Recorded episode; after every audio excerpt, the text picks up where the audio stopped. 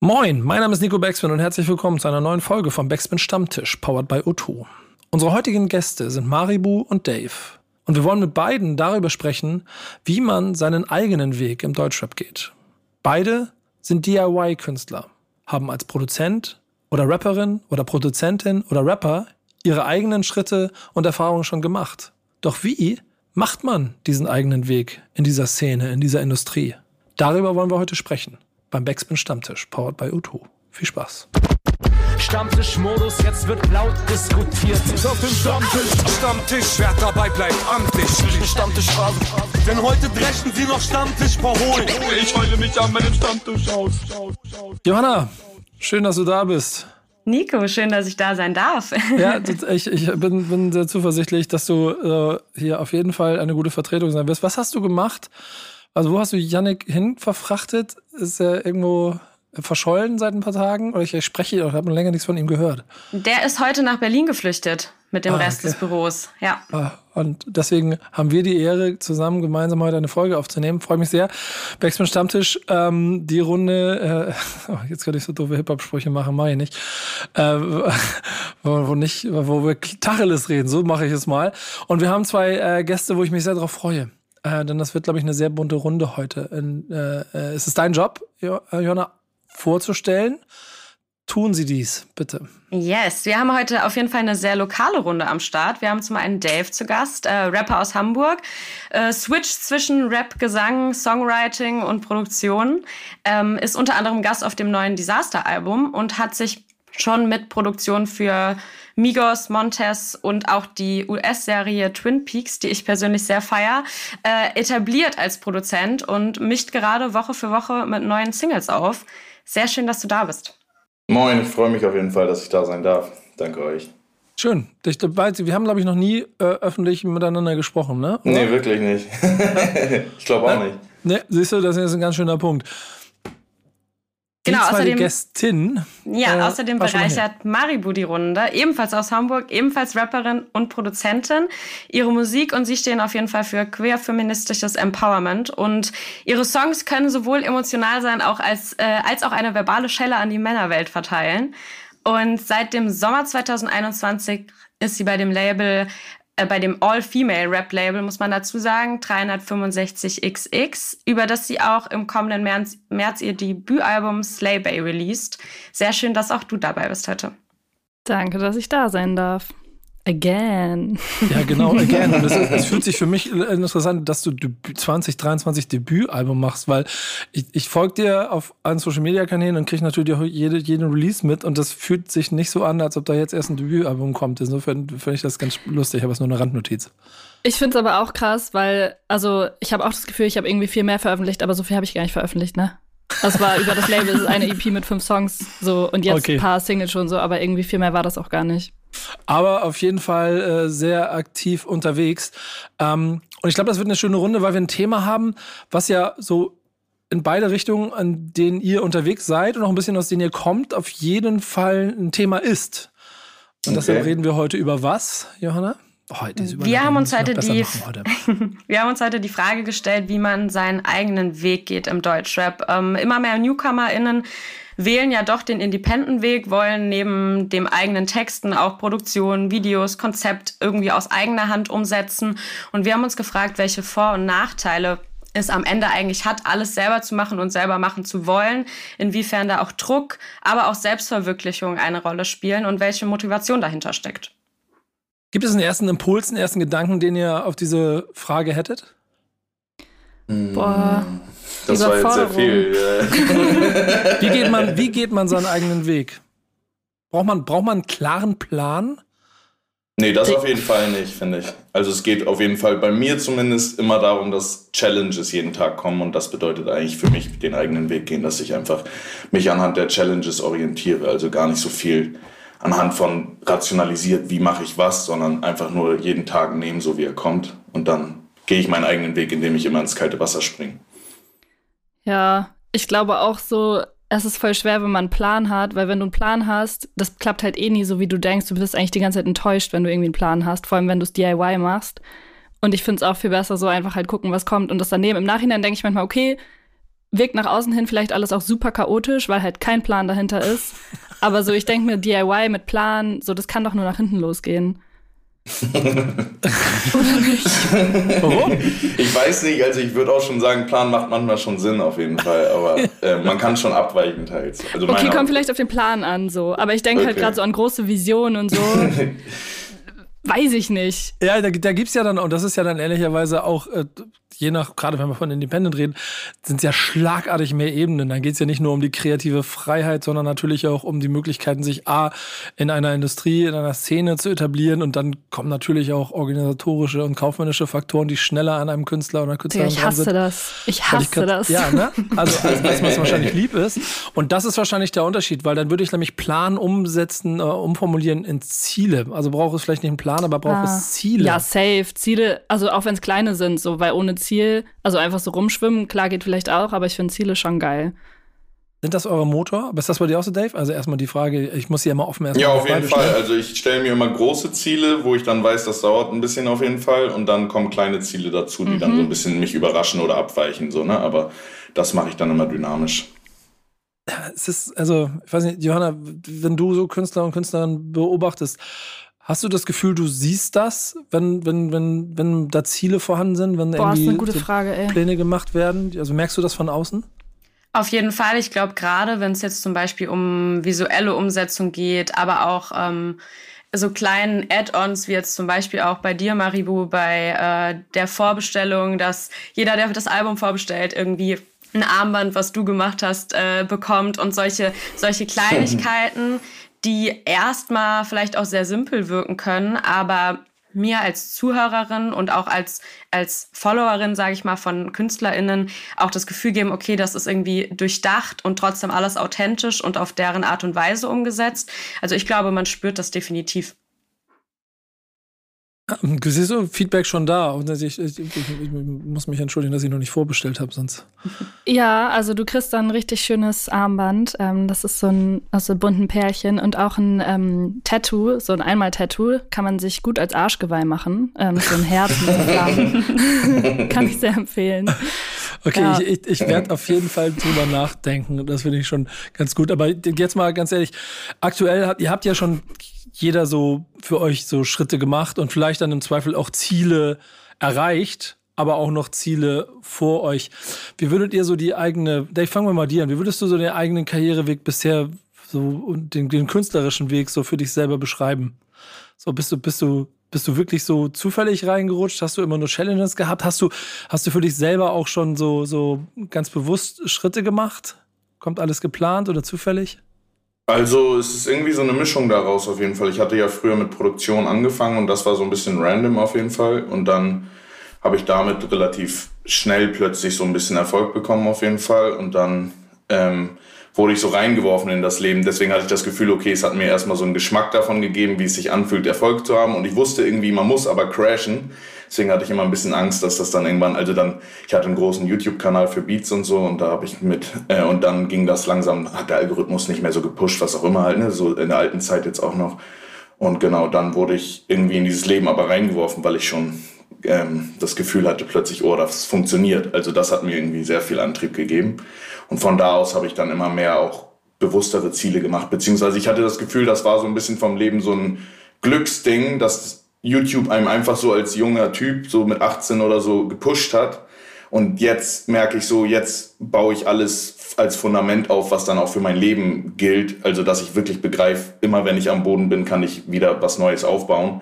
Zu dem Zeitpunkt war es noch nicht so ganz. Ich wusste nicht genau, wie ich da hingekommen bin, sozusagen. Also, es ist dann einfach passiert, so mäßig halt, ne? Aber genau. Jetzt, jetzt, äh, Maribu, jetzt bin ich gespannt. Ähm, ist das, ist das, ist das Wusstest du schon immer, welchen Weg du da gehen willst? Oder? Nee, ich dachte immer als Kind, ich werde Lehrerin. Das dachte ich, bis ich meinen äh, Abschluss gemacht habe. Und dann Und hast du gemerkt, das reicht nicht, oder? Nee, dann, dann habe ich äh, krasse Depressionen gehabt und habe so gemerkt, irgendwie stimmt das alles nicht, was ich hier gerade mache. Und habe dann in der Zeit angefangen, Texte zu schreiben. Also es war, ich habe auch mit Hip-Hop eigentlich wenig zu tun gehabt, weil ich kannte halt nur äh, männlich gelesene Rapper und die Texte haben mich meistens nicht so abgeholt, weil ich wahrscheinlich auch die falschen kannte. Und bin dann da so reingerutscht über ein, ich weiß überhaupt nicht, warum ich da war. Ich war auf einem Finner-Konzert und Haskara und Samantis und ich habe die so gesehen, war so, was, das kann Hip-Hop auch sein, okay. Und habe dann halt so aus diesen Depressionen, Depression ist ja auch immer so Unterdrückung von Sachen und Wut und so, ja. und habe das dann mal so aufgeschrieben. Und es hat sich einfach so gut angefühlt. Und dann habe ich mich halt mit Finna connected. Sie meint direkt, ich mache den Beat, komm mit auf die Bühne. Und ich war so, ich weiß nicht. Und dann habe ich mich einfach auf die Bühne mit diesem Text gestellt. Und es war auch super schlecht alles. Aber dann stand ich auf der Bühne und habe gemerkt, das ist geil, das will ich öfter machen. Und ich hätte aber nie gedacht, dass es ein Job wird, so. Gar nicht. Und ich habe auch nur produziert, weil ich halt, ich kannte nur Typen, die haben Boom Bap gemacht und ich war so, okay, aber das will ich nicht machen. Dann muss ich halt selber Beats machen und deswegen habe ich auch angefangen zu produzieren. Das war gar kein Plan und gar kein Ziel. Das ist erst später gekommen, so. Ja, ich finde es ganz spannend. Klingt trotzdem alles so, als ob dann sich relativ schnell so, so ein Bild davon manifestiert hat, wofür du stehen willst. So, das Ding ist, nee, ich glaube, es kommt immer nach außen so. Die Leute sind auch immer so, warum machst du denn politische Musik? Ich denke so, Digga, es ist halt nicht politisch, es ist mein Leben. Also es ist, ich erzähle halt aus meinem Leben, wie alle Leute oder viele Leute, die Musik machen und auch was, finde ich, Hip-Hop auch so ausmacht, dass du halt so von den Struggles in deinem Leben erzählst.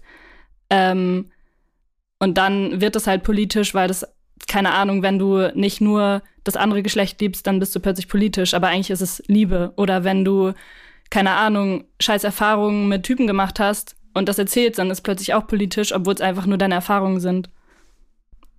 Andersrum so. hast du, andersrum hast du ja, Dave, da so schon so, ein, so, ein, so ein, den, den Soft Launch durch, da passiert einfach etwas so gehabt, ne? Oder hast ja, du also ich habe schon bemerkt, dass ich davor das nicht wirklich bewusst angestrebt, also ich habe das schon angestrebt, ohne es zu wissen sozusagen. Also ich habe viel gemacht und ich wurde da auch irgendwie hingezogen sozusagen, ne, für meine Emotionen auszudrücken. Aber früher war ich ein bisschen unbewusst, habe auch viel gesmoked und so, deswegen ich war einfach so in diesem Film irgendwie. Und äh, jetzt, ja, dann ist es passiert einfach so, ne? Dann wurde das irgendwie, keine Ahnung, ich bin da so danach aufgewacht, jetzt smoke ich seit zwei Jahren nicht mehr und danach bin ich aufgewacht, war so, was ging eigentlich die ganze Zeit? Es war einfach wie so eine ewige, wie ein ewiger Film. Ich war mit einem Kollegen halt, wir waren einfach die ganze Zeit unterwegs, so deswegen, ja. Aber du meinst, du wurdest, Du wurdest da so ja, hingezogen, quasi. so da, dich so auszudrücken. Willst du erzählen, so, also was? Also ich muss sagen, ich wurde mit Beats dahin gezogen durch das gute Gefühl, was es mir gegeben hat, kombiniert mit jetzt Smoken und so. Das war auch eher so Oldschool-Sachen und so. Dann war ich viel äh, in der Welt unterwegs, in LA und überall, habe da auch viel gearbeitet. Und dann kam ich nach Deutschland zurück und kurz vor Corona oder gerade da ging es dann auch los, dass sich so Depressionen abgezeichnet haben, beziehungsweise ich wurde erst in so ein bisschen so da hatte ich angefangen zu singen und dann, ähm, weil ich dachte so, ich hatte das immer als größten Wunsch in mir drin, aber irgendwie dachte ich die ganze Zeit, man, ich kann einfach nicht singen sozusagen. Und dann äh, habe ich angefangen und dann ging das irgendwie ganz schnell, dass dann plötzlich Leute Interesse hatten, was auch immer. Aber auf jeden Fall, genau, ich hatte mit einem Kollegen gechillt und da, ich hatte da so geschrien noch zu der Zeit manchmal auch so, also so vom Gefühl. Und er meinte, ja, bei dir ist voll viel Schmerz in dir drin und so. Ich sag so, nein, Bruder, so bei mir ist gar nichts drin sozusagen. also bei mir ist super entspannt, weißt du? Und dann hat, äh, und dann kam irgendwann auch so die Phase, wo plötzlich alles hochgekommen ist durch dieses Singen, hat sich alles, plötzlich wurde das zu meinem Purpose und ich war so, boah, das sollte eigentlich nur so ein Side-Ding auf witzig, ich singe jetzt. Aber es ist so eskaliert und dann konnte ich zeitweise auch irgendwie, ich habe zeitweise, weil ich so euphorisiert war davon, dass ich singen kann, habe ich 60 Stunden nicht geschlafen und so. Ich habe nur die ganze Zeit Musik gemacht. Die ganze Zeit, äh, meine Ex meinte noch so, du musst schlafen. Ich lag im Bett und sie, ich konnte nicht schlafen. Ich musste weitermachen einfach. Ich war so in so einer komischen Emotion auf jeden Fall. Aber genau danach kam dann eine dunklere Phase und alles hat mich irgendwie so getrieben jetzt die letzten zwei Jahre. Das war echt viel so, da habe ich wenig geplant. Das kam einfach so, ne? Aber ja, genau. Würdest du immer noch so sagen, dass so Therapie irgendwie für dich ist, Mucke machen? Also was du gerade beschrieben hast, hört sich ja ein bisschen so an.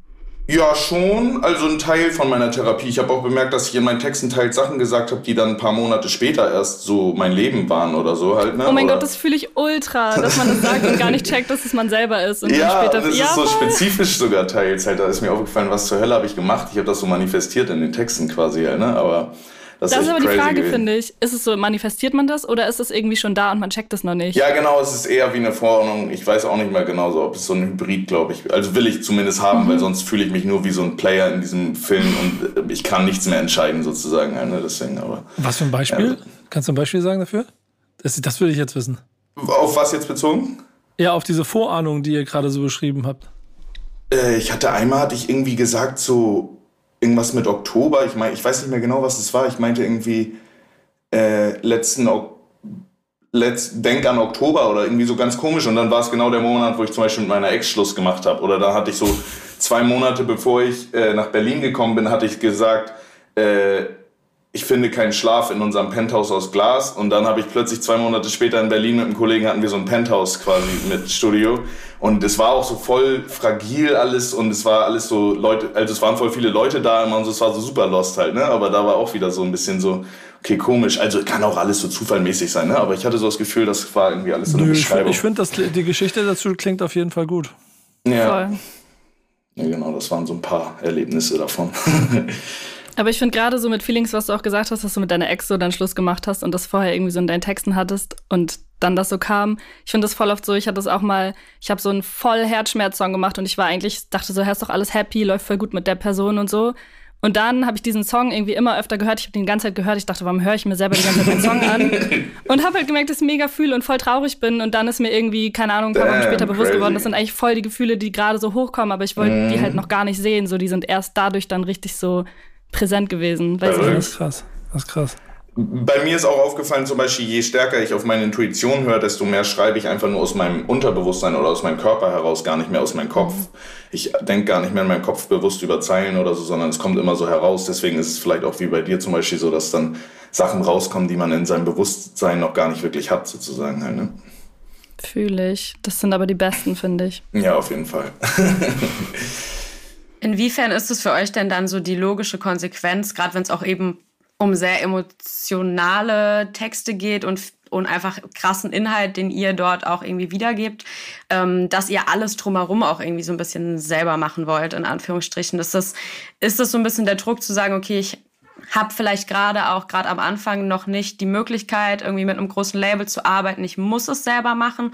Oder ist das auch so ein bisschen Teil eurer Selbstverwirklichung zu sagen, ich will gerne überall die Skills aufbauen, sei es jetzt im Texten, sei es im Produzieren, sei es irgendwie auch visuell vielleicht meinen Input reinzugeben, dass ihr da so ein bisschen die Kontrolle behaltet. Also bei mir ist auf jeden Fall auch, ich kann schwer abgeben, so safe, also lerne ich immer mehr, aber so das Größte ist, dass einfach, äh, wenn drumrum große Sachen kommen, also ich hatte es ganz am Anfang mal vor, ich glaube, vier Jahren, kamen so zwei Typen, die uns ganz viel versprochen haben, einer Freundin und mir.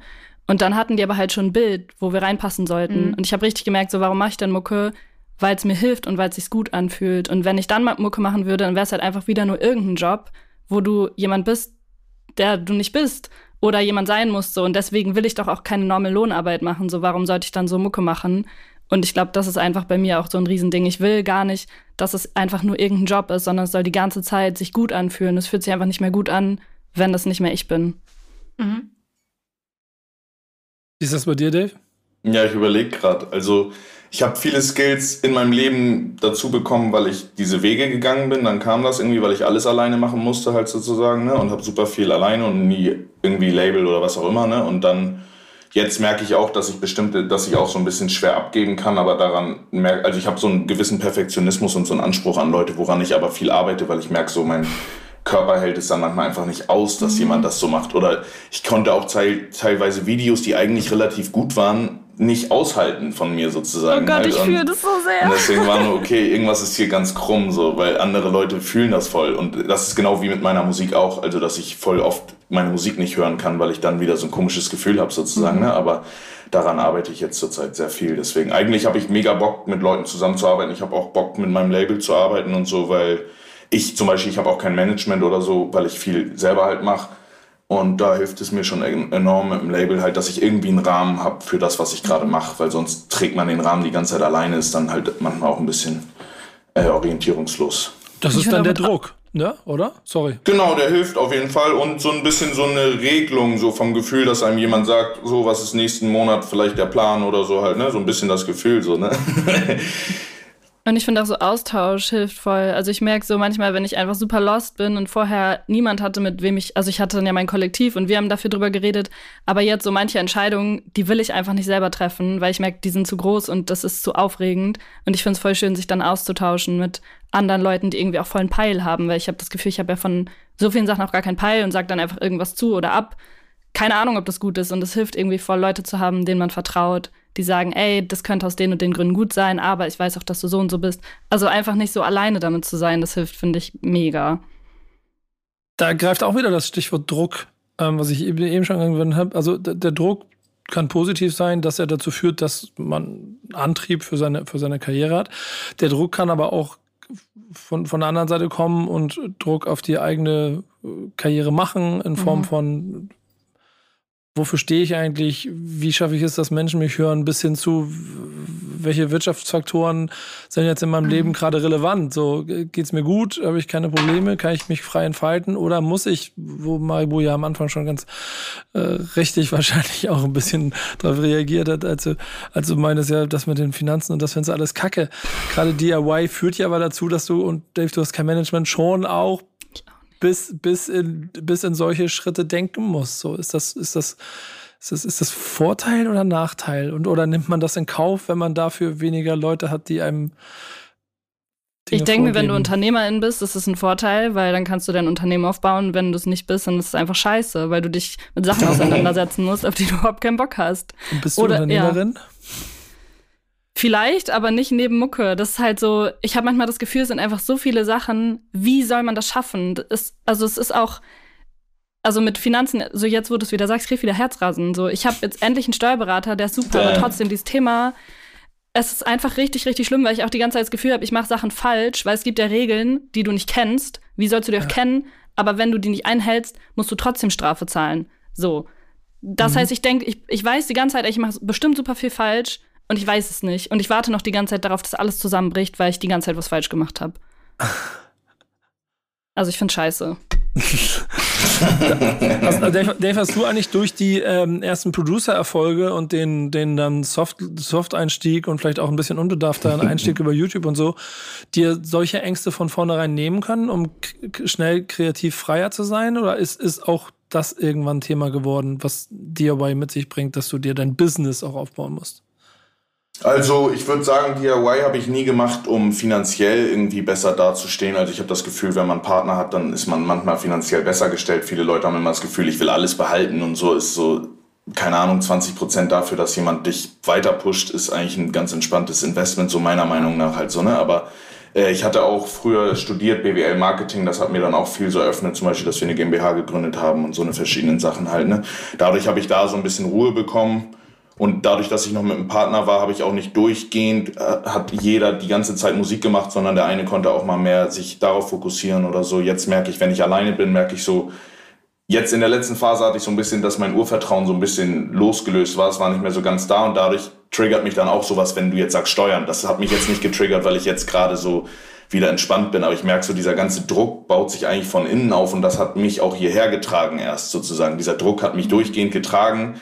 Aber jetzt will ich mich ein bisschen davon lösen, damit ich nicht versklavt bin von diesem Druck, der in mir herrscht sozusagen. Und ähm, ja, deswegen merke ich so, deswegen, ich gehe gar nicht mehr auf die einzelnen Sachen ein und denke mir, oh, Steuern, ich muss jetzt Steuern machen, das stresst mich, sondern ich gucke, wo kommt die Emotion her, was ist der Stress, der das auslöst und nicht, was ist die äußere, das Äußere, was mich gerade stresst sozusagen. Du Weil ich vertraue ja meinem Weg. Nein. Direkt auf die Emotionen gehen, nicht auf das Äußere. Wow, ich liebe das.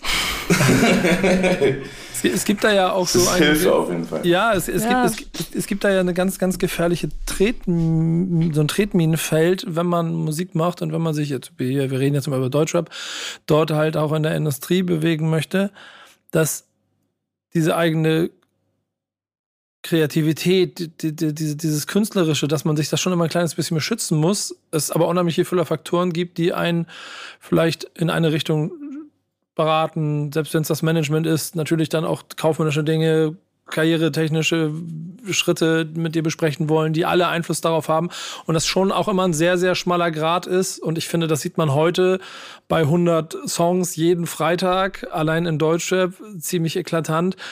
Wann bist du Künstler, wann bist du Dienstleister? Und mhm. das, das kannst du, das kannst du auf alles beziehen. Dave, du möchtest aber im Speziellen bei Produzenten mal genau darüber sprechen. Was ist der Grund? Bring Achso, das war jetzt rein. nur mein Gefühl. Also ich hatte jetzt nur spontan so überlegt, was ein interessantes Thema wäre. Und ich hatte Bring nur überlegt.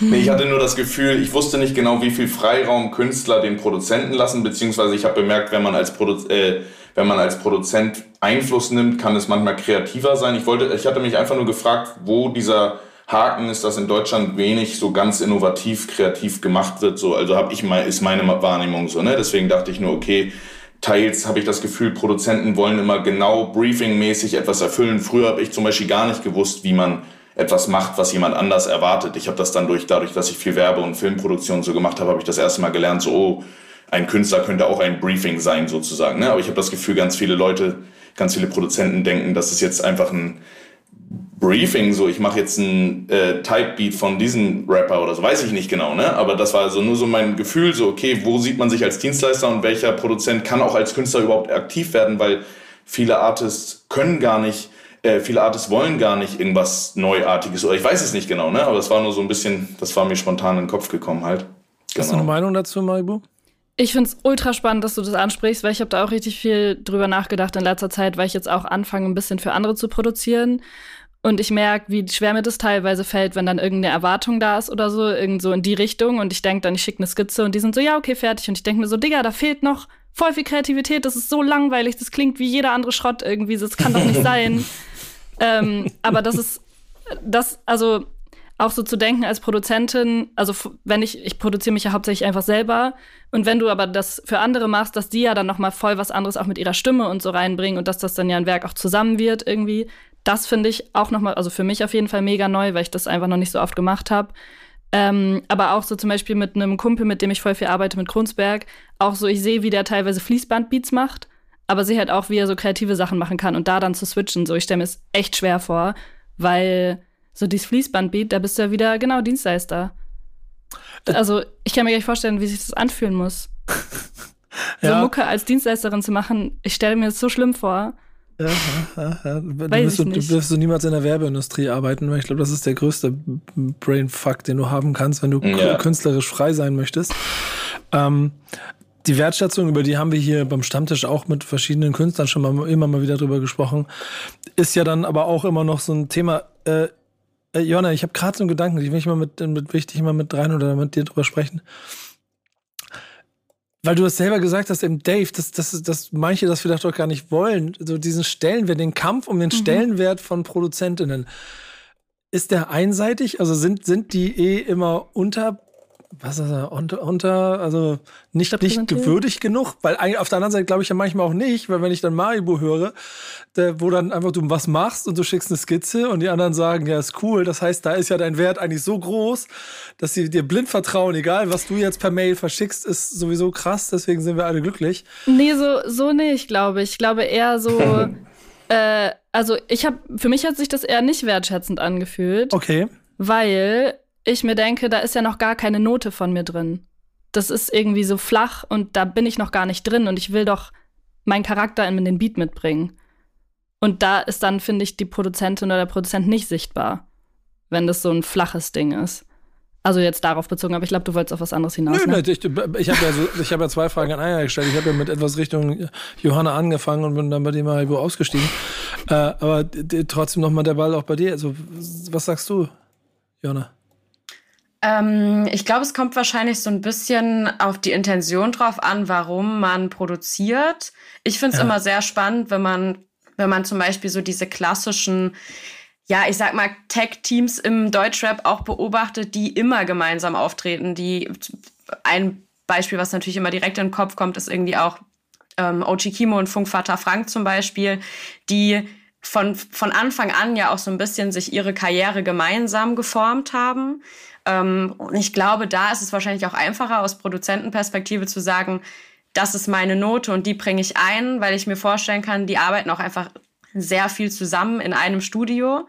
Ich glaube, das ist wahrscheinlich auch entscheidend. Ähm, zumindest habe ich immer das Gefühl, dass ich das bei diesen Artists eher raushöre, dass das jetzt eben Beat von der und der oder dem und dem ist.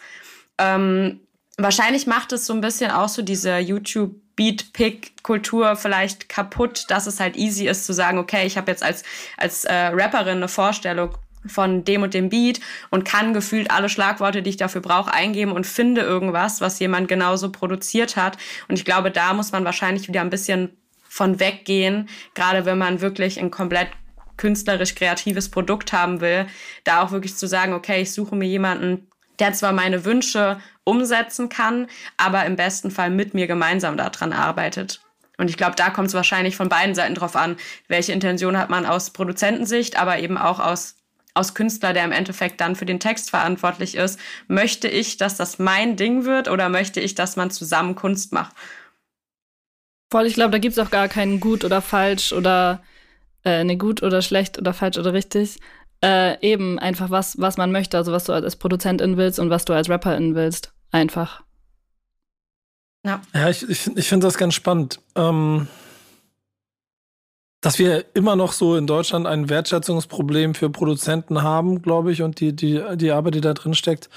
Das ist offensichtlich, Amerika ist dem immer weit voraus. Dave, hast du in Erfahrungsschatz irgendwie eine andere Wertschätzung äh, in den USA wahrgenommen, obwohl du ja aus Deutschland kommt, im Prinzip am Ende der Nahrungskette hängst?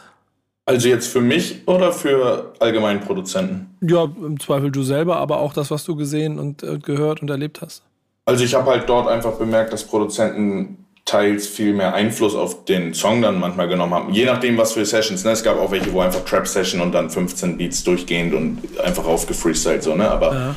sonst habe ich nur bemerkt, in Deutschland ist es selten, dass Künst, äh, Produzenten wirklich sich denken, okay, wie formen wir das? Beziehungsweise teils denken sie sich dann rein, aber es ist nicht ganz authentisch sozusagen. Ne? Dann denken sie sich, oh ja, wie machen wir das jetzt sozusagen? Ne? Aber ähm, ich habe jetzt nur bemerkt, dass zur heutigen Zeit es besonders ist, auch wenn du den fertigen Song als Produzent, als Vision hast und dann mit dem Künstler zusammen halt auf das Writing auch ein bisschen eingehst und achtest darauf und sagst, mach da kürzer und so. Und das können auch viele so, ne? Aber ähm, das hatte ich in Amerika noch ein bisschen mehr wahrgenommen und ja, die Summen sind auch einfach größer, dadurch sind die Produzenten auch wieder auf einem anderen Threshold, wo sie sich schon auf einem anderen Level befinden selber so, ne? Aber LA zum Beispiel ist auch einfach, da kommen auch einfach die krassesten Menschen der ganzen Welt hin, so das ist dann auch nochmal so ein anderes Ding von Konkurrenz und Wettkampf und man ist im Studio und denkt sich, okay, hier sind tausend andere Studios, die auch gerade krank sind, sozusagen halt, ne? Deswegen. Äh, hat, ja, hat, hat, dich, hat dich das irgendwie geprägt, zu sehen, wie, wie wenig relevant man da ist? Ja, auf jeden Fall, hundertprozentig. Beziehungsweise wie relevant man dann doch wieder werden kann, auch sozusagen halt. Ne? Also ich hatte das, das Gefühl, das so, weil ich kam, daran. Ja, stimmt. ja, ich kam in diese Stadt und dachte mir so, okay, es ist hier echt kein Film, sondern niemand holt dich ab, alle scheißen einfach auf dich so. Ne? Also es ist jetzt gar, doch gar nicht so magisch, wie du dachtest. Ich hatte einen Manager in Miami, deswegen waren wir überhaupt nach USA gekommen. Der hat mich dann hops genommen und was weiß ich, war so ganz alles so eine crazy Story mäßig. Ne? Aber dann sind wir nach LA sozusagen und da haben wir dann halt auf unserem eigenen Weg das gemacht und habe ich viel connected und beim letzten Mal war ich auch alleine da und hatte dann auch echt crazy Erfahrungen gemacht, so von Leuten, die Visionen einfach in den Raum stellen und so. Ich war zum Beispiel bei P. Diddy's Manager, hatte ich Praktikum und er hat so crazy einfach Visionen erschaffen. Er hat auch zum Beispiel The Crew League, ich weiß nicht, ob ihr das kennt, von wo Sway Lee und alle Basketball spielen und so das hat er so random einfach im Raum so erfunden und so halt einfach. Und ich war so, Digga, das kann ich nicht verstehen. Wie kannst du das die ganze Zeit sagen? Es hat alles gar keinen Grund, also gar keine Grundlage, so was du sagst sozusagen. Ne? Aber da habe ich so bemerkt, okay, crazy. Genau wie in der Musik ist es auch im Business und überall dieses Visionäre einfach sagen ohne ein Fundament einfach so mhm. irgendwo sich hinbewegen. Ne? Ich bin jetzt irgendwie abgeglitten, aber genau das war so ein bisschen. Macht das hat mich einfach geflasht, die Stadt. nee, ey, ich finde ich find das, find das trotzdem sehr schön. Ich mache es auch eine sehr schöne Runde bisher, weil ähm, es schon schöne verschiedene Blickwinkel gibt und ihr beide ja aber auch äh, künstlerisch so für euch, glaube ich, einen relativ klaren Weg habt und auch eine klare Vorstellung. Es bestimmt aber auch nicht so einfach ist. Wie konsequent könnt ihr sein in dem, was ihr macht, jeden Tag? So, könnt ihr konsequent 100% euren Weg verfolgen, den ihr euch so selber, wenn du sagst, Dave Deklich, ich weiß nicht, Maibu, ob du, ob du da auch so ein bisschen schon nach Zielen, ja klar, arbeitest oder so, aber könnt ihr 100% konsequent diesen Weg verfolgen, den ihr euch selber quasi Kommt drauf an, vorstellt. was du, also wie man das so definiert, ne? Also ich stehe jetzt nicht auf und mache jeden Tag Musik, sondern ich mache Musik, wenn ich Impuls habe und das fühle. Manchmal ist es drei Wochen nicht und manchmal drei Wochen am Stück und ich sage allen alles ab. Ähm, ich glaube, Musik ist bei mir einfach sehr, dadurch, dass es halt alles so emotional ist, ist es schwierig, da so konsequent zu sein. Ich glaube, das ist das konsequent, was du meinst, ne? Ja, wahrscheinlich, ja. Also ich mache schon so, ich hab schon, bin schon so voll organisiert und habe meine Deadlines und halte die alle ein und trete auch die ganze Zeit anderen Leuten in den Arsch. Mir wird eigentlich selten in den Arsch getreten. Ich glaube, es muss eigentlich andersrum sein. Aber so, also das schon. Aber so Musik machen an sich, also das Ganze drumrum bin ich mega konsequent, aber das Musik machen bin ich nicht konsequent. Ja. Jetzt die Frage war offen. Stille. Du musst anschließen. Achso, ja, okay. Ja. ähm, ja, also ich bin schon sehr konsequent. Ich habe nur teils das Gefühl, dass es nicht so konsequent ist. Also und dann merke ich so, okay, du hast eigentlich komplett konsequent die letzten Monate durchgezogen oder so, ne? Aber ich habe immer manchmal das Gefühl, ich gleite so hin und her, aber irgendwie verfolge ich trotzdem einen roten Faden. Im Musikmachen bin ich durchgehend konsequent, weil Musik machen kann ich immer, aber bestimmte andere Sachen kann ich nicht so gut manchmal. Deswegen merke ich so, okay, mit meiner Anspannung, ich kann immer ins Studio und immer Musik machen. Nur manchmal muss ich mich zwingen, halt nicht Musik zu machen, sondern andere Dinge dann zu erledigen. Aber ich merke dann trotzdem, dass der Weg auch sich immer wieder erfüllt durch das Musikmachen. Also ich mache die Musik und plötzlich spüre ich wieder alles sozusagen. Sonst manchmal bin ich so, okay, jetzt eine Woche keine Musik und dann nach drei Tagen bin ich so, Digga, ich muss jetzt eigentlich doch was kurz machen sozusagen und dann fühle ich es auch wieder halt so. Ne? Also ja, kann man nicht so gut sagen wie konsequent, aber ich bin immer, immer anwesend auf jeden Fall und zieh durch. Aber Seine, hattest du noch. Ja, mach du, Entschuldigung, gerne, gerne. Hattest du noch nie so einen Tag, wo du Muck machen wolltest? Dann hast du dich hingesetzt und hast gemerkt, es geht nicht? Also geht's bei dir immer? Also ganz selten hatte ich es und vor allem früher noch, als ich gekifft habe sozusagen, da hatte ich es manchmal ein bisschen mehr, weil ich da das dann dadurch immer entzündet habe, so, ne? Aber jetzt, ich bin eigentlich dadurch, dass ich ja auch Produzent bin und Artist, kann ich immer kreativ eigentlich sein, so, also für einen Song für mich machen kann ich eigentlich immer sozusagen. Aber na klar ist es dann manchmal, wo ich merke, okay, vom lyrischen, äh, jetzt habe ich gerade, es kommt einfach nicht genug Lyrisches raus, so, ne? Dann ist es auch nicht das Ding, so, ne? Aber ich könnte eigentlich immer Musik machen, auf jeden Fall. Krass, voll geil. Ich bin manchmal einfach so leer irgendwie, dass gar nichts geht. Ja, aber das ist doch auch richtig. Also ist doch auch okay. Voll. Also mittlerweile checke ich auch, dass es okay ist, aber ich beneide dich ein bisschen, dass bei dir nicht so ist. ja, also für mich ist es immer die Frage, wenn ich ins Studio gehe mit Leuten, dann ist es immer ein Vibe, also es ist immer eine gewisse Atmosphäre, an die ich catche und dann ist es immer möglich sozusagen. Ne? Mhm. Trotzdem heißt es nicht, dass es dann immer das beste Musikmachen ist, was man haben kann. Deswegen meine ich so, manchmal ist es, glaube ich, auch besser leer mhm. zu sein und das Gefühl zu haben, heute ist nicht der Tag. Und das habe ich auch manchmal so vom Gefühl her. Ne? Ich könnte trotzdem Musik machen, aber ich muss jetzt nicht sagen, es ist immer, oh mein Gott, was ist heute für für einen Vibe sozusagen haben. Brauchst du es auch manchmal, dass du so voll das krasse Gefühl hast und du weißt, wenn ich mich heute hinsetze, wird es richtig gut, dass du es vorher so weißt? Safe auf jeden Fall. Aber ich das weiß nicht, so ob es dann. Manchmal ist es dann doch nicht so. Also ich weiß nicht genau, aber ich weiß auf jeden Fall, was du meinst, 100 Pro. Das gut definiert ihr dann am Ende darin, dass es für euch 100% ist, ne? Nicht, was die anderen darüber denken, oder? Das weiß man ja eh nicht. Nee. Nee, also für mich ist einfach so irgendwie das Besondere daran, ja. Also irgendwie habe ich manchmal das Gefühl, Songs strahlen ein bisschen mehr als andere und dann ist es so auf jeden Fall okay, das ist geil gerade. Aber die Suche nach dem Hit, die Suche nach dem, was dafür sorgt, dass nicht nur ein kleiner, mittlerer, großer, sondern alle Kreise einen mit, mit, ähm, mitbekommen, das ist dann trotzdem etwas, was wahrscheinlich euch beiden auf, auf der längeren Bucketlist sicherlich steht, ne? Nur das kannst du wahrscheinlich, das kannst ja nicht, kannst ja nicht. Nee, also, ist das gar nicht so? Also natürlich, so wäre voll geil.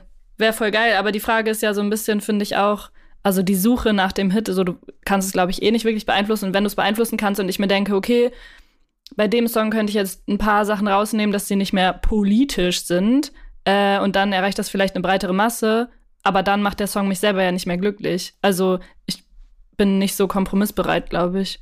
Und deswegen wird es vielleicht auch nicht so schnell passieren. Aber dafür fühle ich meine Musik einfach. Ja. Also ich, Dave, du musst antworten. Ja, also ich bin als Produzent, Writer ist man ja immer schon so ein bisschen getrieben, dass man sagt, okay, man möchte was Hittigeres machen, so vom Gefühl. Ja. Aber ich merke von Sound, was ich selber feiere, beziehungsweise was ich auch viel höre, Indie oder so, werde ich auch immer genug in sowas Roughes getrieben, dass ich dann auch gerne denken kann, es soll hittig sein, weil es wird eh rougher als jemand anderes es als Hit denken würde, sozusagen halt. Ne? Deswegen halte ich mir da, glaube ich, schon eine Balance von, was ich feiere, so, ne? was abgefuckt genug ist oder nicht. Also klar ist der Gedanke irgendwo in meinem Hinterkopf so. Und das ist ja auch so, also wenn es so catchy ist, das ist ja auch für einen selber geil. Aber so, was macht denn ein Hit aus? Also, ich finde die Frage irgendwie voll schwierig. Ja, der, der Hit ist im Zweifel der, die Nummer, die dafür sorgt, dass sich jeder kennt. Und es gibt dann ein paar Songs davon, die es schaffen, dass jeder ja. sie mitträllern kann. Und von da aus Abstufungen, die dafür sorgen, dass du chartrelevant bist und dadurch äh, industrierelevant. Meine Texte kommen da niemals rein. Ha? Meine Texte kommen da niemals rein, die sind nee, genau. politisch. Oh. Aber es ist so. Ist weiß okay. man nicht. Also ich weiß jetzt nicht, ja, was deine weiß, Texte sind, aber. weiß man nicht voll, voll, aber die Chancen sind, glaube ich, geringer, wenn man nicht so glatt ist. Also ich habe Ja. das Gefühl, der Hit kommt dann, wenn man so gewisse Sachen erfahren hat oder wann es auch für einen soll, so ne, von der Erfahrung. Ich habe einfach nur bemerkt, früher habe ich auch mehr gedacht, was denken Leute und jetzt merke ich einfach, dass der Querschnitt einfach nur von meiner Authentizität, was feiere ich am meisten, ist einfach das Einzige, wo ich auch als Kompass jetzt längerfristig mitarbeiten kann, wo ich sage, das ist geil, weil ich folge einfach dem, was ich feiere.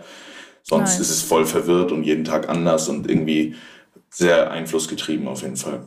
Ja, und das spürt man, finde ich auch. Und ich liebe das bei KünstlerInnen so zu merken, dass das einfach die sind. Und auch wenn das dann nächsten Tag komplett anders klingt und man aber trotzdem irgendwie checkt, warum der Switch da ist oder so, dann ist Ja. es auch geil. Aber einfach, wenn du merkst, so die Person fühlt es voll, dann catcht es auch anders. Das merkst du in der Mhm. Stimme, das merkst du im Ausdruck, das merkst du in Social Media, das merkst du einfach überall, ob das so wirklich das Ding ist.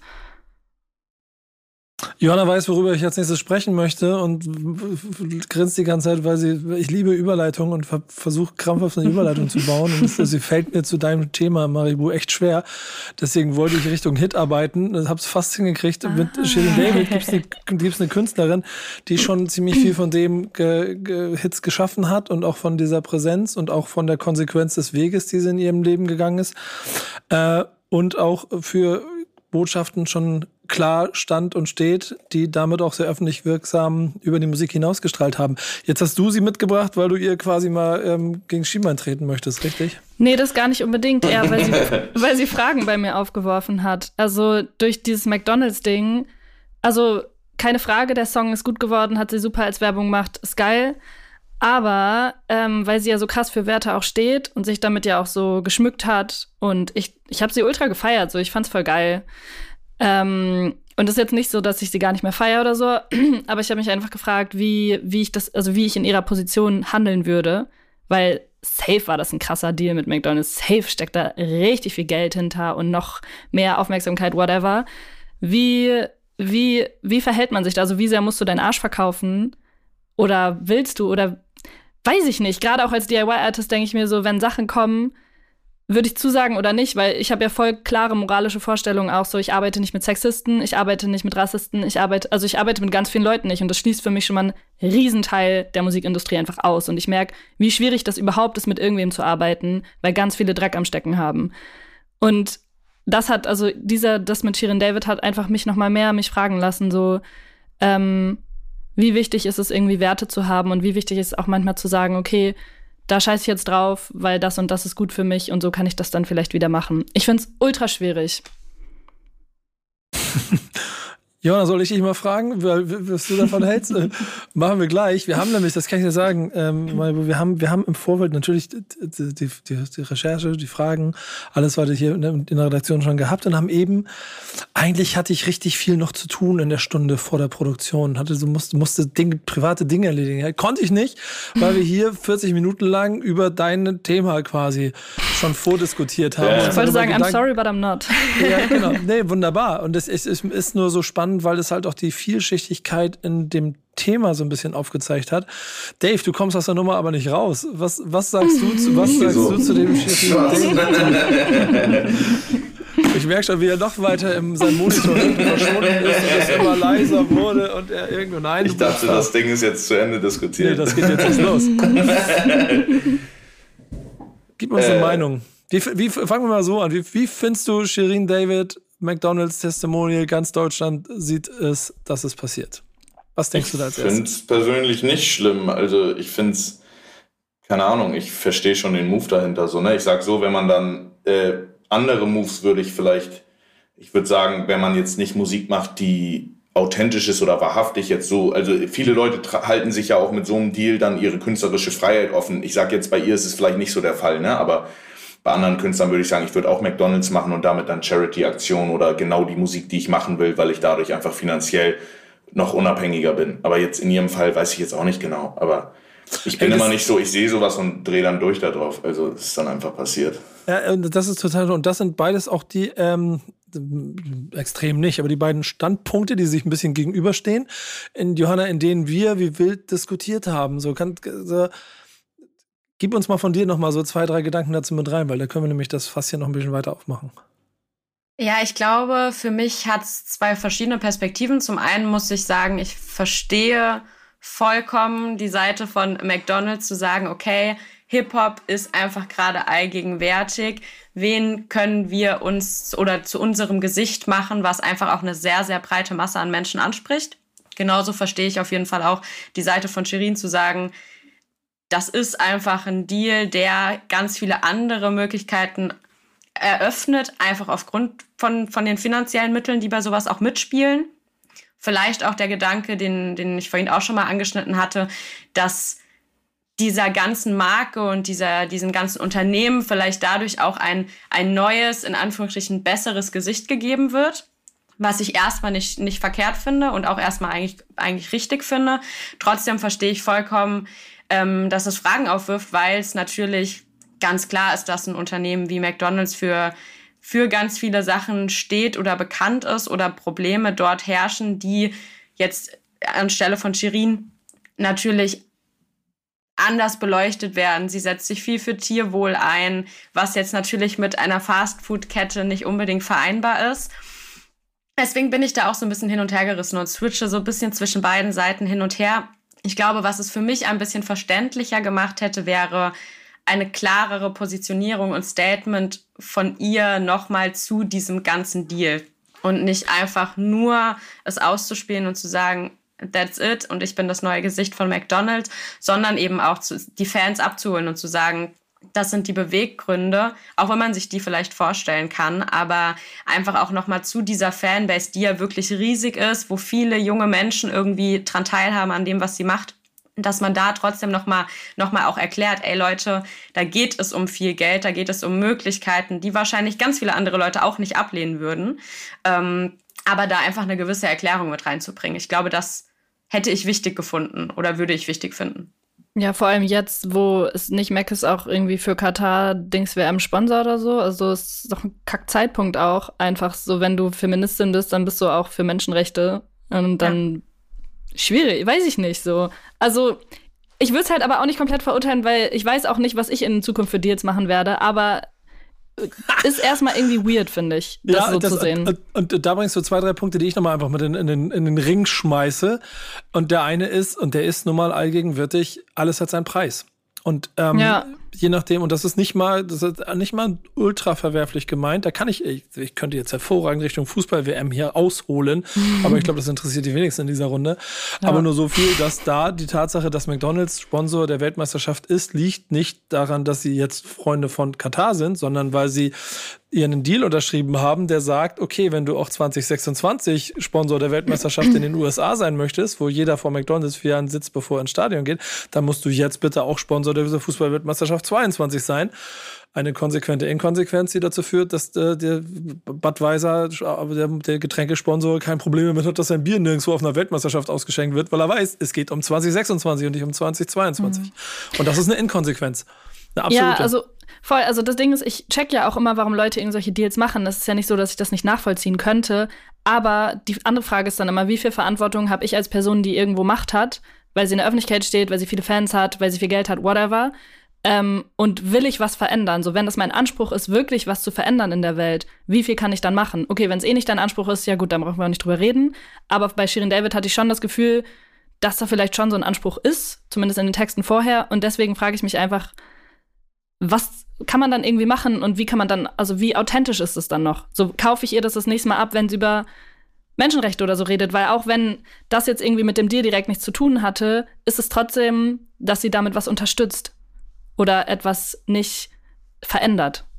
Und das finde ich genau den konsequenten logischen Kritikpunkt an der ganzen Situation. Da, was Johanna auch schon gesagt hat ein Statement mehr, vielleicht, ich glaube, es wäre auch nicht, du hättest noch, vielleicht noch eine, wir wissen ja nicht, ob da vielleicht noch was kommt, aber in der Situation, also mir ging es ja rum um den Katar WM und Commercial kommt gleichzeitig raus, unglückliche Konstellation, da kann sie, glaube ich, am wenigsten für, aber eine klare Kommunikation mit dem Unternehmen für äh, für Werte, die in dem Kosmos stattfinden, äh, Shirin David Kosmos stattfinden oder, oder da vorhanden sind oder bisher auch klar proklamiert wurden, mhm. gepaart mit dem, was ja auch ein Unternehmen wie McDonalds bestimmt auf der Agenda hat, dass sie halt schon wissen, dass schnell produzierte Fleischprodukte wahrscheinlich nicht so zielführend in den nächsten 20 Jahren sind, sondern schön ich, ausgedrückt. Also ich persönlich, ich persönlich fand es gar nicht so sinnlos. Also es kam mir so vor, als wäre es ganz normal in ihrem Kosmos, dass sie eine McDonalds-Werbung macht. Also ich hatte jetzt gar nicht so das Gefühl, so, oh mein Gott, was macht sie? Ja, jetzt auch gut, weil, weil ehrlicherweise bei dem Douglas-Deal gibt's nicht so viel, gab's nicht so viel Aufregung wie beim McDonalds-Deal. Ja, ich glaube, weil McDonalds jetzt halt auch mit Katar irgendwie das und auch mit Tier. Ja, aber ich Tierwohl? fand jetzt auch mit diesem ja Eistee auch. und alles ist jetzt alles nicht so, ich will die Welt verbessern, ist auch gar kein Problem, so, ne? Aber ich habe das jetzt gar nicht so sehr auf die Marke oder hier und so, also auch von diesem, ich weiß jetzt nicht, ich bin da nicht so tief drin, ne? Aber ich hatte jetzt nicht das Gefühl, dass sie so krass für Menschenrechte sich einsetzt oder so, meiner Meinung nach. Keine Ahnung. Für ne? mich ist, also, wenn du dich für Feminismus einsetzt, sind das Menschenrechte. Ist irgendwie. Ja, ja, das verstehe ich schon, aber ich habe es auch, selbst das sehe ich manchmal dann doch nicht so extrem, also wie andere, andere Frauen, die sich für Frauenrechte einsetzen, finde ich, ist das immer so, ich weiß immer nicht so ganz hundertprozentig, aber ist auch nur meine Meinung halt so, ne? Ich, ich finde war das. zu leichtgläubig. Bitte? Ich war zu leichtgläubig. Ich weiß nicht, also ich finde dieses mit Feminismus und sich halbnackt immer so zeigen und so, ich finde das super cool so, ne? Aber ich finde, man kann das auch ästhetischer machen als so und seinen Körper zu operieren und so und zu sagen, dass Feminismus ist dann auch so, keine Ahnung, ist nur meine Meinung, ne? Ich will jetzt auch nicht in so ein Wespennest und plötzlich sagen alle, oh mein Gott, was hast du getan? Ja, so, du ne? kannst, Aber- geh mal in deine DMs nach dem Podcast hier. Viel Spaß damit. Aber ähm, nee, also, und, aber was ich hier gerade mag und normalerweise äh, ist es, also wir selber haben ja keine News-Themen mehr hier in diesem Stammtisch, weil wir so immer ein bisschen mit Künstlern über Künstlern über größere Dinge sprechen wollen. Ähm, so was die auch rund um ihre Karriere, um ihr, um ihr Dasein so beschäftigt. Aber gerade da du das ja so spitz reingebracht hast, habe ich trotzdem gemerkt, wie auch in der Redaktion so eine große grundsätzliche Diskussion und Vergleiche zu anderen Künstlern und Künstlerinnen daraus entstanden ist. Um, wir müssen jetzt keine weiteren Namen hier in den Raum schmeißen, ist jetzt hier irrelevant. Aber da gibt es genügend, äh, wo man, wo man Diskussionsflächen hatte und warum ist das Voll. da cool und warum ist das da uncool ich habe selber das, die, die, die Erfahrung gesammelt in den letzten ich bin ein paar Tage dabei, dass sehr viel so, so Sympathie, Antipathie-Faktoren mit einspielen. Wenn du jemanden eh kacke findest, dann ist es eh logisch, dass der kacke ist, weil er das da macht. Und wenn du jemanden aber gut findest, kannst du Argumente finden, warum es okay ist, dass er das, dass der oder die das macht. So, verstehst du? ich meine? Und so dreht man sich auf diesem Planeten. Und ich glaube, genau wie du das sagst, Dave, eigentlich ein, von dem einen Winkel betrachtet, kann man bei Shirin David sagen, hey, die hat einen, einen großen Werbedeal nach dem anderen. Die ist eine große Vermarktungsmaschine und funktioniert darin ganz krass überragend gut gespielt als Shirin David. Und ich bin aber genauso dabei, und da bin ich dann ja nicht direkter Empfänger dieser Botschaft, dass es von der Seite bestimmt auch bei den Shirizzles Hunderttausende gibt, die genau dadurch eine, ein, ein, ein Empowerment-Gefühl, ein erstes Gefühl von Selbstbewusstsein in ihr Leben gekriegt haben, ähm, was dann eine andere Erwartungshaltung an die Statue Shirin David so. Das ist, glaube ich, du bist ja, als Artist immer Pro Projektionsfläche so. Und ich glaube, wenn du Leuten vielleicht, also ich merke das auch selber, ich folge auch Leuten, die für mich Werte vertreten, weil mir das hilft für mein eigenes Wertesystem, meine Weltordnung so. Es ist immer schön, Leute, die genaue Werte haben, irgendwie, dass man sich sicher fühlt oder so. Und wenn dann plötzlich irgendwas kommt, was halt nicht mehr da reinspielt, was du erwartet hast, dann bist du komplett aufgelöst. Aber am Ende hat das oft nicht so viel mit der Person zu tun, weil das ja eh nur eine Projektion von dir dann irgendwie ist. Ja, okay, krass. Ja. Ja. Ah, okay. Und, und wenn daraus dann herkommt, dass aus dem Deal heraus irgendwann entsteht, dass es ein von McDonalds gesponsertes Boot von der Seebrücke, Seebrücke-Boot gibt, das äh, äh, Flüchtlinge sicher in, den, in, in europäische Häfen bringt, dann auf einmal hat es wieder eine gute Färbung. Und das wissen wir nicht, was da passiert. Und es kann alles Mögliche passieren. Es kann am Ende auch einfach nur ein Deal sein, wo es am Ende ein Menü gibt und cool. Und dann gucken wir wieder in die USA. Ne? Dave Travis Scott wurde, wurde dafür gefeiert und es wurden kilometerlange Schlangen von McDonalds-Filialen gemacht, weil er mit denen kooperiert hat. Bei Shirin David wird mal ein bisschen böse hingeguckt und mal darauf geachtet, dass das nicht cool ist. Und diese inkonsequente, konse oder die andersrum, die konsequente Inkonsequenz ist äh, von meinem Standpunkt aus immer das, was es manchmal schwer macht, das Schwarz-Weiß drauf zu malen. Und trotzdem verstehe ich jeden. Geht eh nicht. Schwarz-Weiß ist auch Kacke. Ja, und ich verstehe trotzdem jeden, der in dieser Situation jetzt sagt, für mich ist jetzt Shirin David gestorben, wie steht nicht mehr für meine Werte. So. Und der andere, der aber sagt, aber das ist ja, Kann man machen, solange man nicht irgendwelchen Hate dann verbreitet, so, Ja. weil das ist Kacke. ja. Also ich finde ich es aber, und das meine ich eigentlich am Ur- Ursprung damit, ich fand es total gut, mal dieses Thema auch in der Diskussion in der, in der Redaktion mit aufzunehmen. Jana, ich weiß nicht, wie es für dich war, aber wir haben ja auch selbst vor uns vier Personen in dem Prinzip doch vier verschiedene Standpunkte gehabt, ne? Ja, ich weiß gar auf nicht, ob ich einen Fall. Standpunkt habe. Ja, das eher war, das war ehrlicherweise war es bei uns. Also man, man kann sagen, Tanja, Tanja hatte einen sehr klaren Standpunkt. Ach so, ihr meint jetzt, ah, ihr Ja, wir in der waren bei uns in Redaktion. der- Okay, okay, okay, check, check, check. Äh, noch bist du nicht Teil der Redaktion. Ähm, Nee, war eigentlich auch nicht der Plan, aber danke Nee, genau. Türchen.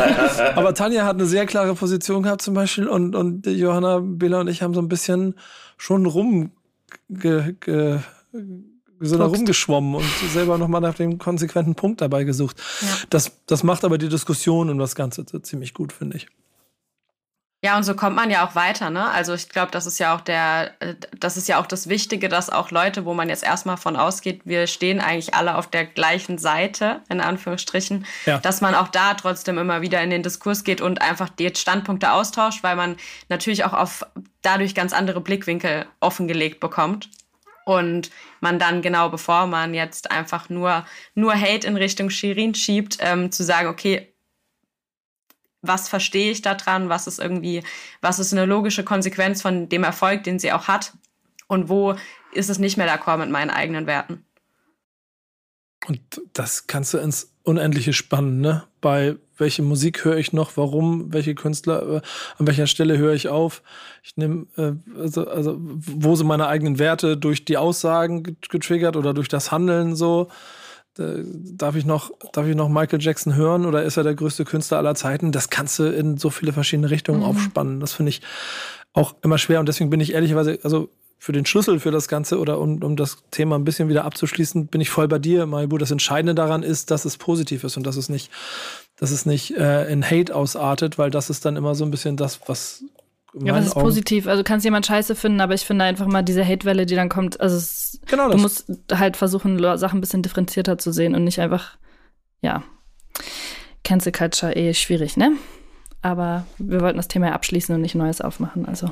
Äh, ich kann, eins kann ich ziemlich genau betonen, äh, die Thank Backspin It's Friday Playlist äh, ist alles andere als Cancel Culture von Freitagsreleasen. Denn wir versuchen da jede Woche einmal komplett alles abzubilden. Deswegen, wenn ihr was macht, seid ihr mit dabei. Äh, wir da draußen versuchen da auch so viel wie möglich äh, durch die Redaktion kuratiert in Vielfalt mit in diese Playlist zu bringen, damit ihr was äh, mitkriegt, was am Freitag los ist. Ich darf jeden Freitag ganz subjektiv für mich und meine ganz private Playlist aussuchen, welche Songs ich haben möchte. Und ich erzähle die Geschichte hier jede, jede, jede Folge. Jedes Mal darf die komplette Redaktion, muss sie raten. Und es geht ja nicht darum, dass sie raten, was sind ihrer Meinung nach die besten Songs, sondern ein paar davon arbeiten ja schon ein paar Tage länger mit mir zusammen. Hm, welche Songs könnte Nico diese Woche ausgewählt haben? Und das ist manchmal der persönliche Geschmack, manchmal ist es auch eine gewisse, gewisse Situation, manchmal eine Geschichte, mal ein Momentum. Und bisher hat noch nie einer drei von drei gemacht. Und auch diese Woche war es wieder ziemlich bescheiden, oder Jona? Ja, also diese Woche sah es ziemlich schlecht aus. Äh, Wir haben alle einen Track richtig geraten, auf den wir uns, glaube ich, von Anfang an sehr gut einigen konnten und wir uns sehr sicher waren. Aber ansonsten, also du stellst es hier auch oft immer so einfach dar. Aber es ist wirklich nicht so einfach. Es ist Es ist- wirklich Woche für Woche hat jeder von uns ein System und denkt sich, okay, danach wähle ich diesmal aus, es sollte passen. Und dann machst du wieder was ganz anderes. Ja, Es ist das- wirklich schwierig. Ja, ich, ich liebe das Spiel daran. Ich mag das sehr, sehr gerne. Äh, lange Rede, kurzer Sinn. Welcher Song ist denn der, auf den sich alle einigen konnten, inklusive mir? Das war auf jeden Fall Tom Hengst und Buddha mit dem Track Radioaktiv. Ähm, ziemlich klassischer Boom-Bap-Kopfnicker-Sound, ähm, produziert von Looney Bin. Ähm, und es ist auch die erste Single der kommenden Goldrausch-EP von Tom Hengst. Die kommt nächste Woche Freitag, am 9.12. Und genau, es geht auf jeden Fall, es geht um dicke, fette Batzen und äh, ist auf jeden Fall Straßensound vom Feinsten, so wie man es von Tom Hengst, aber auch Buddha gewohnt ist. Und da waren wir uns auf jeden Fall alle einig, dass der dir auch gefallen wird. Hamburg Kiel Connection. So, Ja. ehrlicherweise, da, da bin, das ist so Guilty Pleasure, da bleibe ich immer dran hängen. Ähm, dann habe ich einen Superstar mir ausgesucht. Ich hatte mich, hab, ich war überrascht, dass ihr den nicht genommen habt.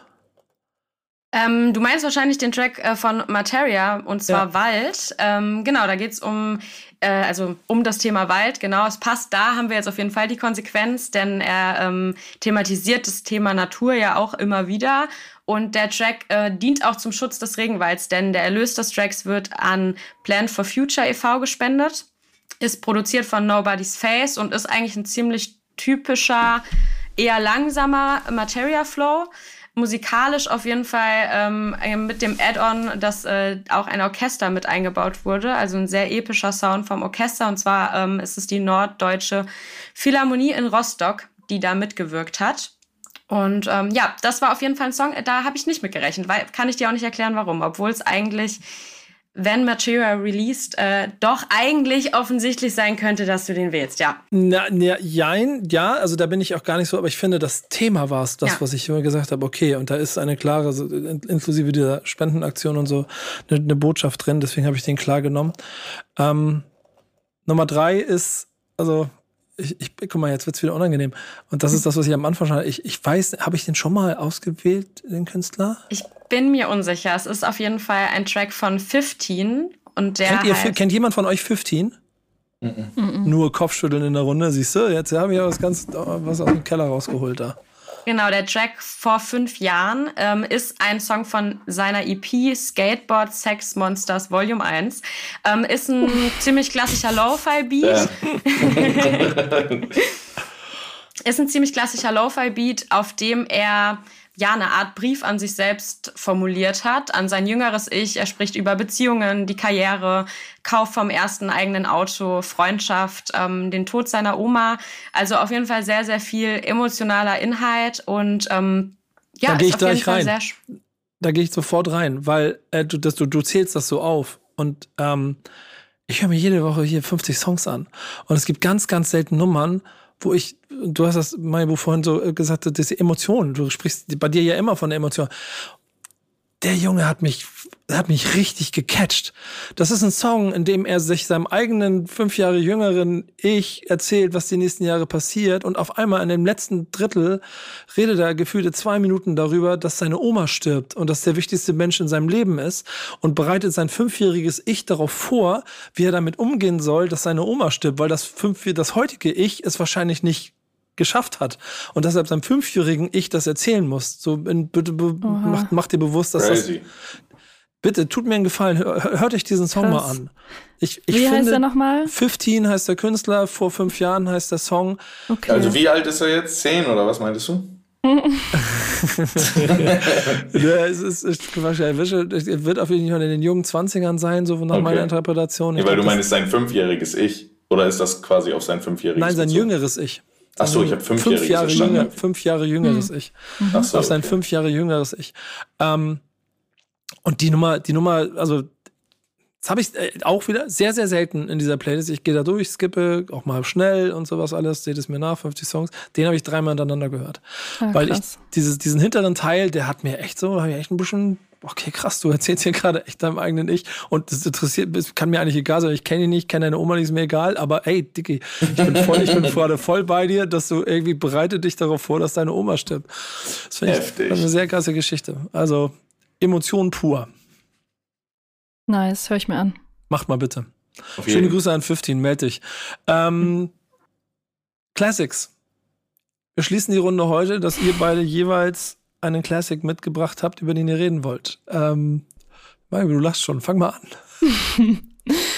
mein Classic ist äh, Blümchen. Ich weiß gerade nicht mal, wie das Album heißt, weil es war auf meiner gebrannten CD nicht drauf. Ihr habt das bestimmt vor Augen gerade, ne? Für immer und ewig Disc 1. Genau, ich hatte nämlich nur die Disc 1, weil das war halt gebrannt in der Grundschule. nice. äh, meine allererste CD mit Sprung. Okay. Und ich habe das mitgebracht, weil ähm, also ich war schon immer krass Blümchen-Fan, vor allem wenn es meine eigene CD für, glaube ich, zwei Jahre ist, dann ist auch klar, wie gut ich die kenne und wie, der, wie sehr die mich geprägt hat. Ich habe ganz viel Tänze mit meinen Freundinnen dazu gemacht und ähm, ich habe den Sound immer gefeiert und ich habe in die Richtung auch schon einiges produziert, aber ich habe mich nie getraut, irgendwas zu veröffentlichen, weil ich dachte, das kannst du nicht bringen. Und jetzt kommt eine Zeit, wo das trendet wieder. Und ich bin so glücklich darüber, dass ich wahrscheinlich immer mehr Blümchen-Einflüsse in meine Musik machen kann, ohne dass es super weird kommt. Und deswegen wollte ich dieses Album gerne mitbringen, weil ich liebe das ganz doll. Kennen Blümchen gar nicht. Wer ist das? Herz an Herz, hörst du mich? Kennst du? Das ist krass. Oh. Übrigens auch aus Hamburg. Ach was, ich muss das mal abchecken auf jeden Fall. Aber wollte ich gerade sagen, also frühe 2000er so ein, eins, der, eins der gecasteten oder gefühlt, ich glaube, sie war, aber es muss auch auf jeden Fall schon Pop-Sternchen der Zeit, die auf Eurodance einmal mit Anlauf durch die Charts geschoben wurden. Mit ihren Rollschuhen. Ja, genau. Ah, Die war so Und die hat vor toll. kurzem, glaube ich, comebacked oder so vor 20 Jahren. Ja, schwieriges Feature, aber gut. Ja, genau. Ja. Aber, Aber äh, immerhin in der Hip-Hop-Welt, genau. Vielleicht machen wir auch noch mal ein Feature. Mach Nice. mal, mach mal. Das wäre doch lustig. Das wäre richtig witzig. Blümchen, wenn du das hier hörst, ruf an. Ja, vor allem, weil jetzt mache ich ja auch voll viel Hyperpop und ich kann mir das richtig gut mit Blümchen vorstellen. Sehr gut. Ja. Äh, äh, Bewerbung ist mal. raus. Bewerbung ist raus. Dave, was kommt von dir? Äh, ja, ich hatte spontan Nas Ilmatic. Du bist ein sehr Kennt ihr spontaner Mensch, wie ich auch, merke. ne? Ja, ne? Immer alles spontan. Nee, ich war so, das fühlt sich auf jeden Fall richtig an. Das war auf jeden Fall eins meiner bedeut also das eins der bedeutendsten Alben für mich, so von meinem Feeling. Finde ich bin krass, quasi- du bist, du, wann bist du, was für ein Jahrgang bist du? 94, aber da wurde es ja auch gemacht. Aber ich hatte nur das Gefühl, so als ich es gehört habe, hat es sich angefühlt, als wäre es gerade rausgekommen, quasi für mich sozusagen. Ne? Also ich hatte das Gefühl, so in meiner Jugend hat es mich geprägt, so als wäre es die Jugend, wo es rausgekommen ist. So, ne? Ich konnte mich da irgendwie gut reinversetzen, habe das einfach unendlich gepumpt auf jeden Fall. So. Also, Finde ich total wunderbar. geil, weil das heißt, dass es auch 15 Jahre danach in deiner Generation auch noch den Effekt hatte, den es 15 Jahre davor in meiner Generation gehabt hat. Ähm, und das zeigt, wenn es ein Album, dass es ein Album ist, das auf jeden Fall funktioniert. Und Banas selber, finde ich, äh, jetzt, jetzt spricht der einzige hier über 40 in dieser Runde, ist, ist einer der Künstler, die es schaffen, diesen Sprung hinzubekommen, der euch allen noch blühen wird, die ihr hier Welcher in dieser Sprung? Runde sitzt. Irgendwann im Alter kommt der Punkt, bist du nur noch irgendwann eine gefährliche Karikatur von dir selbst. Schaffst du es kreativ zu bleiben? Schaffst du es Feuer zu behalten? Schaffst du es künstlerisch, dich weiterzuentwickeln? Oder vielleicht zumindest den Kern, den du hast, gut zu schützen? Oder verlierst du dich in Irrelevanz? Und da gibt es ganz, ganz viele Beispiele dafür, die Tür 2 wählen. Er stand, glaube ich, sehr lange an Tür 2, hat da sehr jahrelang dran gerüttelt, ist nicht reingekommen und jetzt hat er mit King's Disease 3 zum dritten Mal ein Album gemacht, das sich, glaube ich, ohne Ausnahme bei allen, die ich kenne, die ihn von früher kennen und lieben gelernt haben, als ja, das ist dope shit, wieder quasi auf die Karte geschoben hat mit aktuellen Sachen und nicht mit dem, was vor 30 Jahren passiert ist. Und das ist ein sehr, sehr, sehr, sehr, sehr, sehr schmaler Grad. So, heißt Roman Rap. Ähm, und äh, han- hat Jay-Z erfunden und Nas äh, zelebriert es jetzt auf dem dritten Album durch. Und deswegen geil, dass du ihn auswählst. Finde ich gut. Wir haben Classic, der ist, boah, der, der, der ist- also der ist sehr weak diese Woche. Das muss ich an der Stelle mal betonen. Aber Johanna hat mir ungefähr. Warum ist er denn dann ausgewählt? Ja, erkläre ich. Weil, weil, weil Johanna, wir machen ja immer, wir machen ja immer Wochen aktuell. Das heißt, wir gucken, was ist in dieser Woche. Der Classic. Der Classic. Und da waren so fünf bis zehn Sachen und am Ende habe ich mich für einen entschieden, wo eigentlich noch ein halbes Thema ist, wo ihr zumindest zwei Sätze dazu sagen könnt, wenn ihr denn möchtet. Der Classic ist. Äh, ist Tupac mit Better Days. Ähm, das Album hat vor wenigen Tagen 20-jähriges Jubiläum gefeiert, kam nämlich am 26.11.2002 und ist das dritte posthume Album von ihm. Was vor allem spannend ist, dass das Album gerade eben für ein posthumes Album sehr, sehr viele Erfolge erzielt hat. In den USA ist es auf jeden Fall dreifach Platin ausgezeichnet ist damals direkt auf Platz 5 eingestiegen und auch in Deutschland ist es, äh, hat sich, glaube ich, neun Wochen in den Top äh, 100 aufgehalten und konnte da nicht, äh, genau, wurde da nicht ersetzt. Und Gäste wie T.I., Nas oder Outlaws sind drauf vertreten und auch auf Producer-Ebene sind auf jeden Fall Größen wie Johnny Jackson oder auch DJ Quick am Start. Ähm, äh, sogar in England äh, Goldstatus, da kann ich mich noch dran erinnern. Ich, als, ich, als wir gesprochen hatten, Johanna, habe ich da mal ein bisschen geredet und hat ja, okay, krass. Und da sind so zwei Sachen drin, die ich da einbringe und dann nochmal ein Satz von euch zu Tupac, wenn ihr wollt. Ähm, Shook Knight natürlich produziert und seine Mutter, Afeni Shakur. Und das ist so auf, ey Leute, so wenn man Shook Knight Geschichte kennt, so, boah, wie viel Postnummer-Album gibt's von Tupac? Mehr als er vor seinem Tod released hat. Und du hast, du hast, du merkst richtig, wie die Maschinerie hier einen seiner Peaks hatte. Und das andere ist, sag mir einen Song von Better Days. Better Days. Ja. So. ja. Ja. Den feiere ich auch. Ja, aber ansonsten wird schwer. Und das, die, die Hits, also die Dinger, mal abgesehen von Changes, sind die Sachen, die Tupac sonst gemacht hat, die die Legacy gebaut haben, alle logischerweise alles vor seinem Tod entstanden. Wäre schlimm, wenn nicht. Und das finde ich so schade an, an, an dieser Situation. So, stellt ihr mir vor, ihr beide äh, und eure Legacy und so. Ghetto Gospel war auch noch nice. Also war natürlich was anderes. ne, Ja, aber ja, also, Aber es ist doch trotzdem so- gefühlt. Oder? Dass nach dem Tod die Leute nach ihrem Tod dann nochmal anders gefeiert werden. Ja, bei Tupac war es ja, das ist lustig. Da, war, da waren es, glaube ich, sogar unterschiedliche Generationen. Weil wenn du dann da reingekommen bist, dann kann dich das sogar gekriegt haben. Alle, die das mitgekriegt haben, dass er gestorben ist, waren genervt von dem, was dann mit seinem Nachlass Hm. gemacht wurde. Aber wie hätte man es denn deiner Meinung nach anders machen sollen? Also die Songs sind ja einfach rausgekommen auf jeden Fall, ne? Ja, ich glaube, ich glaube, also ich glaube, und das gibt es ein paar Beispiele für. Mac, Miller haben sie eins gemacht. Ein in sich, eins, wie er das gemacht hätte. So, Five Dog, A Tribe Called Quest. Da kam auch ein posthumes Album und da kann sich jeder, der diesen Kosmos gefeiert hat, auf einen, das ist, das, das klingt so. Da sind aber auch sehr viele schützende Hände drauf gewesen, die die künstlerische Seite krass protected haben, um es so klingen zu lassen wie Shook Knight und liebe Grüße an seine Mutter. Die stehen sehr, sehr oft als die Ex Executives für die Produkte, die danach gekommen sind. Da wurde einfach ein Apparat angeschmossen und der hat zehn Jahre lang alles gemolken, überall die Melkhähne angeschlossen an das, was noch auf den Festplatten war oder auf den DAT-Rekordern. Und das ist der schade Beigeschmack dabei. Und da, deswegen habe ich es diese Woche einfach mal ausgewählt. Und liebe Grüße da draußen, wenn einer von euch jetzt da ist und ich bin mit Better Days aufgewachsen, das ist das krasseste Tupac-Album. Go home and do your research. Okay. Period. Okay, okay. Der war nochmal gut jetzt. Und mit diesen Worten beende ich diese Runde. Es war mein Fest. Es, Auf richtig, es hat richtig, richtig Spaß gemacht mit euch. War eine gute Runde. Danke, dass ihr Ja, da wart. Dankeschön, Danke euch ich fand's auch sehr. Fand's schön. sehr nice. Und Frage an euch, Johanna, soll, soll ich Yannick rausschmeißen? Soll Johanna das weitermachen? Ich, Ich fand's weiß toll nicht, mit es Johanna, aber ich Yannick glaube. Yannick ist auch ganz toll. Ah. Schwierige Frage. Ja, Janik ist auch ganz toll. Diplomatisch. Ja, schade. Wir sehen hier das Ganze differenziert, ne? Schwarz-Weiß-Denken ja, haben ich, wir ich, heute. ich, ich wollte noch, ich wollte noch so ein bisschen, wollte noch so ein bisschen hier so Beef in die Redaktion Vergiss schmeißen. es. Ja, scheiße. Johanna, danke für die Hilfe. Danke euch Sehr fürs gerne. Zuhören da draußen. Danke, liebe Gäste. Das war Backspin Stammtisch, powered by O2. Bis nächste Woche. Tschüss. Tschüssi. Ciao, macht's gut. Ciao. Stammtischmodus, jetzt wird laut diskutiert. Auf dem Stammtisch, Stammtisch, wer dabei bleibt, amtlich. Stammtisch Phase. Denn heute dreschen sie noch Stammtisch verholen.